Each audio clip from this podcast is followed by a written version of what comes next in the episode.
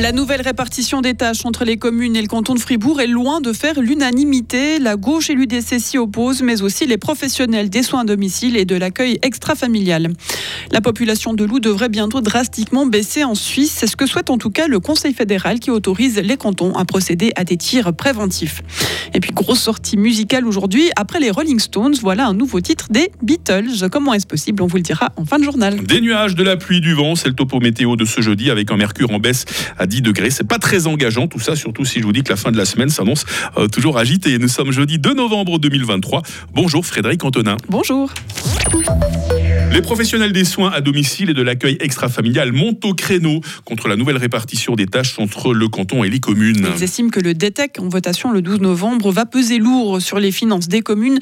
Celles-ci prendraient entièrement en charge l'aide et les soins des soins à domicile, ainsi que les accueils pour les enfants. Gérard Villarejo est membre du comité de la section fribourgeoise de l'Association suisse du personnel infirmier. Il craint une détérioration des conditions de travail pour le personnel soignant, ainsi qu'une diminution des prestations pour les patients. Avec le DTEC, les communes vont se retrouver seules à financer les soins à domicile. Quand vous parlez du patient, qu'est-ce qu'il a à craindre, lui, pour les prestations qui lui seraient euh, prodiguées par les soins à domicile? Alors, soit qu'il n'ait pas les soins en suffisance, ou que l'offre va être rationnée pour la population.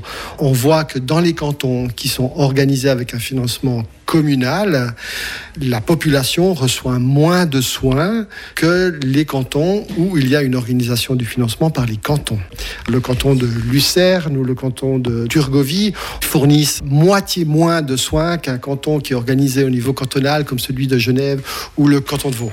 Le Conseil d'État estime, lui, avoir mis en place un mécanisme d'équilibrage financier entre cantons et communes. Didier Castella, directeur des institutions. La charge des dépenses augmente beaucoup plus vite dans le canton que dans les communes.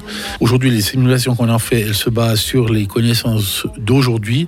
Personne ne peut prétendre que dans deux ans, il n'y aura pas une initiative qui dira il faut changer la répartition des coûts.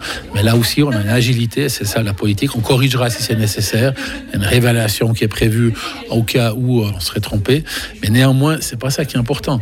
Pour le citoyen, ce qu'il faut savoir, c'est que c'est la collectivité qui va prendre en charge les choses et c'est que la meilleure prestation soit donnée au meilleur prix. Et ça, le seul moyen, c'est de donner les compétences à celui qui paye. Pour faire euh, votre opinion sur cet objet en votation, le 12 novembre, Radio FR a organisé un débat sur la question.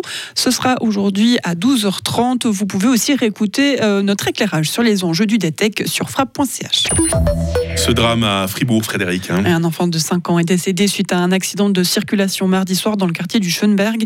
Il a été renversé par une voiture alors qu'il traversait un passage piéton en courant. Le conducteur âgé d'une quarantaine d'années ne l'a pas remarqué. Malgré l'intervention rapide des secours, le jeune garçon a succombé à ses blessures à l'hôpital.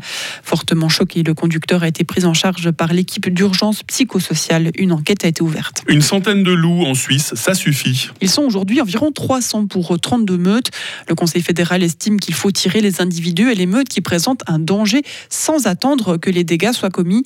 Il a suivi hier le ministre en charge de l'environnement, Albert Rushti, dans sa croisade contre le loup. Dès le 1er décembre, les cantons pourront donc faire tirer les loups préventivement.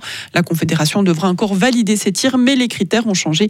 Alors doit-on parler d'abattage industriel? Albert Rushti conteste. On peut vraiment pas parler d'un abattage industriel. On avait en 2021 12 et maintenant, on dit on veut permettre de réduire le nombre d'émeutes au maximum, au maximum à cet chiffre en 2021.